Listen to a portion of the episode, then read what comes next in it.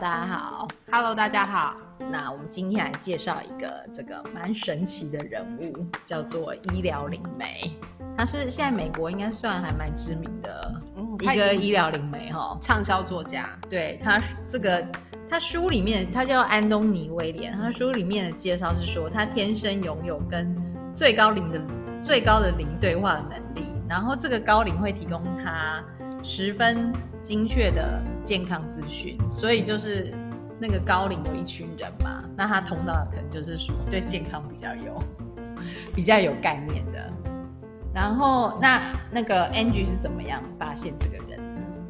应该是从他的书，对不对？对，就是他的第一本书叫做《医疗灵媒》，书名就叫《医疗灵媒》，就是在讲他的生命的那个。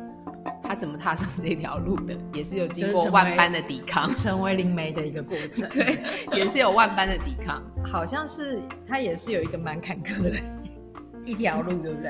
当然啊，因为他小，他好像四岁的时候，他第一次，这这书里都有写，大家可以去看那本书，其实蛮好看的，就是前面的故事。因为他就是四岁的时候跟他奶奶说：“你有癌症，在饭桌上。”所以那个其实是。而且当时他奶奶那时候没有症状，对他大家都吓一跳，大家都吓一跳，想说第一你怎么知道什么是癌症？然后小孩怎么会讲出这种话？可是就是因为那高龄一直在那边咋的样？可是之后检查结果就对有验证他的话嘛，对不对？对。然后呢，大家要明白，儿童其实是很不知道什么可以说，什么不可以说，对不对？所以他小时候其实一定是被霸凌的很严重，对不对？因为他一定会去跟其他小朋友说你有这个不行，你有那个不行，然后就被大家讨厌。而且他是讲疾病方面，对。或者是他会跟大人讲，那有些大人可能也没有承受事实的能力，所以他其实是经历，就会觉得可能他乱讲话，或是就觉得哎、欸、什么你诅咒我之类的，对不对？有可能，对，一定会的啊。如果是东方会更严重，真的。所以他在书里就写到，他也是经过一番抵抗，然后他当初是怎么被训练的？就是他还去墓地里面去探测那个死死掉的那个尸体生前的症状，这样子就是说。因为他等于就坐在那边听课就对了啦，然后那个 那个高龄就一直在他耳朵旁边一直念一直念，所以他后来都很少旅行，他也不太出去，因为他他说他只要在飞机上，整台飞机的人的健康状况他都被报告一被报告一圈，所以他其实会那个声音他是关不起来，所以他会很想要跟每个人讲，对不对？他不是想要跟每个人讲，他连想要静一下都没有办法静一下。这样子好像其实也蛮可怜的。我个人是不太苟同这个方式，就是、是没有一个自己的安静的时间。对，可是后来缓不济急，因为他其实前面那个是在累积他的生命经验。我觉得就是说，我是不知道为什么需要经过那样的考验啦，但是有可能就是他年纪还没到，然后呢，他还在。做草根工作，就是说他在一直一对一的解决，那他客户累积到一个程度，他真的没有办法再接受，就是他做 waiting list，就是那个等待名单已经排到十年后。书里面有讲说，他有帮助很多电影、电视明星啊，当然呢，歌手啊，亿万富翁啊，你知道为什么？职业运动员、畅销书作家，因为那些人就会觉得自己有特权可以插队，对不对？一定的，所以他一定会，他们一定会想尽办法去插队。他们有一些很难。解决的一些疾病的问题会找到他，对，然后透过可能他很熟的哪一个朋友去，你懂吗？都是这样靠关系，全世界不是只有我们会靠关系，大家都会。所以他后来发现，他再也没有办法消化他的病人的量，就是说那些患者需要需要他帮助的量之后，他就开始写书。写书，对，我觉得写书以后可能他那个噪音会可以减少很多了，因为他一次可以在那个网络上，那他网络上他其实在自己家里嘛，那我相信那个。高龄还是可以感知到所有连上网的人的身体状态，可是跟他报告就没有意义了。我的意思是这样，这太可怕，因为连上网的人是成千、成上千、上万，可能每一次直播都有几千人啊，一两千人，所以那个、啊、那个跟他报告就没有意义了嘛。所以他后来可能找到这样的折中方式，他还是会去上一些，比如说打书，他有新书出版的时候，他还是会去上一些播客啊，接受一些采访。可是呢，我觉得他现在他就已经决定，他不要再帮大家读那些身体症状，就是说他不要告诉大家那一条路径，他把所有的案例都写在书里，他觉得你就是照着他的方式做就可以了，因为他一定有发现，其实问题就是症结点就是那几个，对，那这些都写在他书里。其实我第一次看他的书的时候，我有点不耐烦，因为你就会觉得那讲来讲去都是那个 EB 病毒，那也没什么好讲的、啊。或者是说小我有多会抵抗，呃、或者说我们身体里面的病毒有多会顽多么顽强。没有，或者是说看网络上的评论，就有的人会觉得说啊，那你不是都叫大家喝芹菜汁，好像芹菜汁一一样解百病的意思。如果我们抵抗的话，对，没有错啊。所以就是说，其实抵抗的百百种嘛，就是你会有很多的抵抗的声音，然后你会觉得在看书的时候，头脑就会有很多抵抗，因为他就会觉得说，那每一个还不是都一样。你会觉得重复性其实蛮强的，其实实际上看起来你也是，即便是我现在采用了他的那个饮食方式，我再回头看也是觉得对重复性很强。那就是为什么？因为就是有用啊。重复性很强，可能是因为就是它可能就是可以解决大部分的问题啊。没错，所以在第可是第一次看的时候你不觉得吗？你只觉得那你可是大部分人可能会觉得说这不符合逻辑，或者是因为跟大家上瘾的，我们吃东西都是上瘾嘛，我们会对那些小麦制品上瘾。跟你的习惯差太多，那你不想要摆脱你的习惯，而且你觉得你吃平常吃面你又没有事，你不会把你久久发作一次的病灶怪到你的饮食习惯上，上面。对，可是其实都是。那我现在是怎么安慰我自己的呢？就是说我怎么采用他的饮食方法，然后安慰我自己，就是我现在都不吃面粉，因为其实是蛮困难的，因为台湾的饮食文化，对，因为太多了，啊、我们的主食里面就是面嘛。面啊，水饺这些都是面，对不对？对啊、就有面粉，除非你每天要吃饭。对，我们的主食就是面跟饭这两种，所以大家通常在面跟饭上面在做花样。淀粉类的话，只有这两种可以选。除非你排除掉淀粉都不要吃，你吃蛋白质，但是都吃蛋白质，你会消化不良。所以我后来就是跟自己说，我现在在做的是，呃，这是这不是一场短期的战争，我。安慰我自己说，三十年后见真章。就是我觉得应该是说，我们可以做的是把那个累积的毒素减少，试着排毒出去，这样子。对，所以我就说三十年后见真章，因为现在有一些，比如说糖可能是毒嘛，或者是说面粉可能会有一些问题，这样子。它里面其实讲的就是问题食物就是蛋嘛。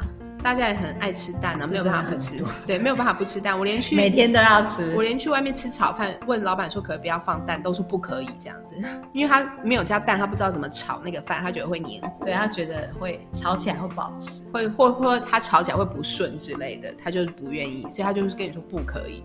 所以你看大家对蛋的那个依赖性，然后每天早上都要吃一个荷包蛋或是一个水煮蛋，有没有？大家有多么热爱那个蛋这样子？然后蛋不要吃，然后。麸质嘛，面粉嘛，对，麸质就是因为过敏，可是这麸质是不是只有他讲的？大家都发现了，现在已经有很多无麸质的产品啦，还不够多啦，台湾其实还是蛮少的。对，就是这两个，然后，然后他还有说高脂饮食的危险性，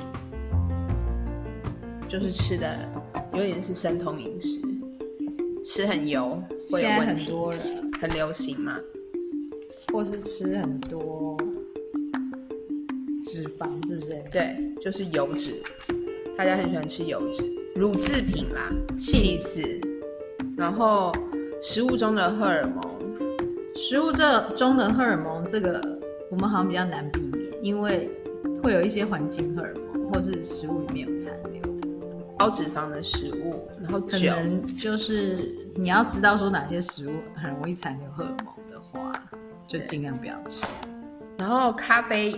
因，然后还有盐跟醋，就是过多的盐跟过多的醋，就是吃东西都要适量啦。对，然后猪肉产品、麸质、玉米、菜籽油，你看这些都是大家每天都在吃的啦，几乎对，所以大家听到这些就不想做了，就不想要听信他，因为很难避免。尤其是我们这边吃的东西都是靠那些东西做出来的，你基本上你走到哪一个，尤其是你是外食族，你根本就避不开。除非你吃素，可是吃素也有有的也很难避免。菜菜籽油，搞不好吃素的人也吃的有可能，对，因为很多素食都很油嘛，对不对？不不油不好吃的，而且很多素食都是肤质很高啊，他们都是靠那个主食类来填满嘛，那个不满足，对不对？就是说，我自己是我的经验是这样啊，你的你从吃你吃青菜，你从来不会上瘾，你从来不会有哪一天起床说啊，我今天好想吃花椰菜。从来不会发生，可是你会今天起床哦，好想吃个蛋饼，或是我好想吃一个吐司，或是我好想吃一个铁板面，这个你一定会有，这个会，对，你会有那个 craving，就是你会有那个渴望。青菜，我觉得你只会起来觉得说，嗯，我好像缺少青菜，你不会说啊，我好像很渴望，就是这个，你会知道说啊，你好像少了什么，对然后你去补充这样子，没。错，这个会啦。所以他的书在里面就解释了很多疑难杂症。第一本书就是他最常面对的那些疑难杂症，然后很多疑难杂症其实。我们可能是台湾，因为健保很发达嘛，所以我们又有中医又有西医，我们大家就是这边弄一点，那边弄一点，所以我们的症状可能比较是轻微的。可是国外因为他们的健保很贵，有没有？所以他们可能很多都是会危及生命的。就是说，我们是不是表层，因为我们一直打压它，所以我们的症状可能不会到那个致命。可是很多他书里面的是会搞到致命的，所以很多他的病例都是病到都爬不起来的啊，或者是有没有？就是说失去工作没有办法上班，或是拖垮全家经济的。所以他其实常常在面对那些人，他就会对。因为他通到的那个高龄叫做 Spirit of Compassion 嘛，就是慈悲的高龄。因为他会觉得对那些人很慈悲，就他自己，因为他收到那些讯号，所以他一直想要帮助那些人。国外的他们的可能是小病累积成大病，对不对？就是到一个无几乎很难逆转。然后呢，他可能采用他的饮食方式，因为你到那个大病，你就会屈服了，对不对？因为你就会，你如果想活的话，你就得死马当活马医啊。所以当他们用那个方法。捡回一条命的时候，他是不是就会觉得说，那对啊，就是这样啊？他就直接在结论那里嘛，他就觉得那就这样，你就这样做就好啦，对不对？因为他就会觉得说，那他都快死了，他这样吃就会活，那你也这样吃啊？可是他忽略就是很多人其实都没有到那个危机的程度。那幸好芹菜汁就是我们可以来。有另外一集来聊那个芹菜汁啊，因为那个芹菜汁它是已经蔚为一个风潮，是一个流行嘛，所以就是说，就国外很多都都这个影视名人都有在做的啦。太对，太流行了。我们那一集再跟大家讲有哪些人在喝，这样你要你想要跟上潮流的话，所以他这样子发现了之后呢，他就一直在简化他的方法。然后我觉得他到后来做，他进。